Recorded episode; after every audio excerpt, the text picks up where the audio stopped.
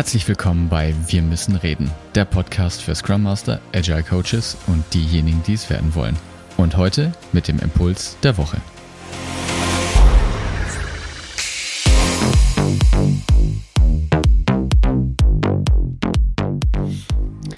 Halli, hallo, hallöle. Eine neue Woche, eine neue Folge. Du kennst das Spiel. Schön, dass du diese Woche wieder eingeschaltet hast. Und diese Woche mit dem versprochenen Impuls – Information versus Daten. Das, was ich dir heute erzähle, ist nicht von mir direkt, sondern eben aus dem Buch Denkwerkzeuge der Höchstleister. Das hatte ich dir schon mal empfohlen, ein Buch von Gerhard Wohland. Kann ich dir, wie gesagt, nur sehr ans Herz legen. Und das, was ich dir heute jetzt hier vorstelle, war für mich eben auch neu, deshalb möchte ich es mit dir teilen. Es war für mich sozusagen eine neue Information. Und ich weiß nicht, wie es dir geht, nur ich höre ganz oft den Spruch, ja, wir haben eine Informationsflut und es gibt die Flut von E-Mails, die Bücher, die entscheiden, Tagesschau, Meldungen über Krieg oder sonst was und all das wird auch Information genannt. Ähm, wenn jetzt mehr solche Ereignisse stattfinden, als du als Empfänger verarbeiten kannst, dann nennst du das eben Informationsflut. Und das wird irgendwie als lästig bezeichnet. Jetzt auf der Gegenseite, finde ich komisch, wird auch als Information bezeichnet alles das, was neu ist. Also wenn du irgendwas erfährst, was du schon lange mal wissen wolltest, so ein Aha-Moment hattest, dann wird das auch Information genannt. Und davon kann es doch irgendwie nicht zu viel geben, oder? Also von dem her gibt es da wohl nochmal eine, eine Begriffsschärfung. Und das ist das, was Gerhard Wohland eben Daten und Informationen nennt. Daten sind formale Strukturen. Ne? Sie haben keinen festen Ort, sagt er, und auch keinen Zeitpunkt. Die lassen sich also transportieren und übertragen, verarbeiten, speichern, aufschreiben, verkaufen, stehlen, wie auch immer du möchtest. Und du findest sie eben in Speichermedien, in Büchern, in Landkarten, in irgendwelchen Zeichnungen, wenn du ein Architekt bist. Die existieren auch dann, wenn sie irgendwie niemand beachtet. Ne? So eine Konstruktionszeichnung da, die existiert auch, wenn du sie nicht beachtest. Information hingegen ist halt ein Ereignis, das einen festen Ort hat, wie zum Beispiel ein Champions League-Finale im Fußball. Ja, es ist ein ganz spezieller Ort. Und das lässt sich nicht transportieren, auch nicht übertragen und schon gar nicht identisch wiederholen. Das ist auch das, was wir übrigens Kontingenz nennen. Hm, aber das ist nochmal ein anderes Thema.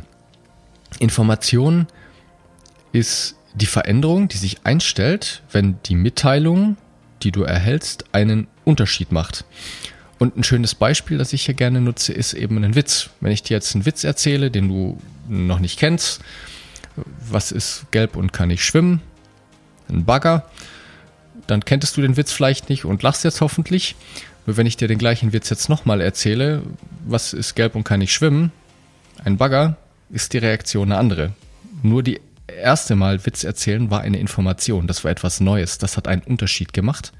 Das zweite Mal war nicht mehr neu. Das waren jetzt Daten. Dein System hat die erste Mitteilung verarbeitet, hat Informationen aufgenommen, hat sich angepasst.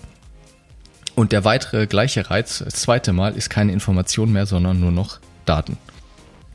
So, wenn wir darauf aufbauend jetzt weiterdenken, ist der nächste logische Schritt auch nicht weit, nämlich, dass wir dann schlussfolgern können, dass mehr Daten nicht mehr Informationen bedeuten, sondern ganz im Gegenteil mehr Daten sogar Informationen töten können. Auch dazu ein konkretes Beispiel. Wir nehmen eine Mail. Du als Leser oder Leserin kannst jetzt daraus Informationen gewinnen oder nicht. Die Mail an sich ist erstmal nur Daten. Ne? Mit dem Beispiel vom Anfang, die existiert auch ohne dass du sie beachtest. Nur du als Empfänger kannst Informationen erzeugen und entscheiden, was du aus den Daten an Informationen gewinnen möchtest. Wenn du jetzt also diese E-Mail erhältst und die Mails eintreffen oder mehr Mails eintreffen, als du verarbeiten kannst, dann gehen auch die Mails verloren, aus denen du hättest Informationen gewinnen können.